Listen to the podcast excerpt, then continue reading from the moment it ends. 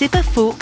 Les migrants peuvent aider leur pays d'origine à long terme. Parlons-en avec Guillaume Dame Daniel, un pasteur camerounais établi en Suisse.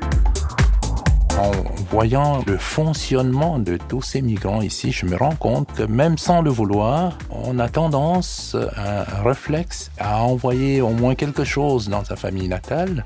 C'est pour ça qu'il y a ce flux d'argent euh, par Western Union ou autre qui rentre en Afrique pour aider ces familles que nous avons laissées là-bas à, des besoins, parfois des besoins basiques, des besoins familiaux. Mais euh, j'encourage tous les migrants aussi pour des projets à long terme, des projets d'éducation, des projets de santé. C'est bienfaisant d'être ici et de pouvoir faire quelque chose pour euh, son pays d'origine.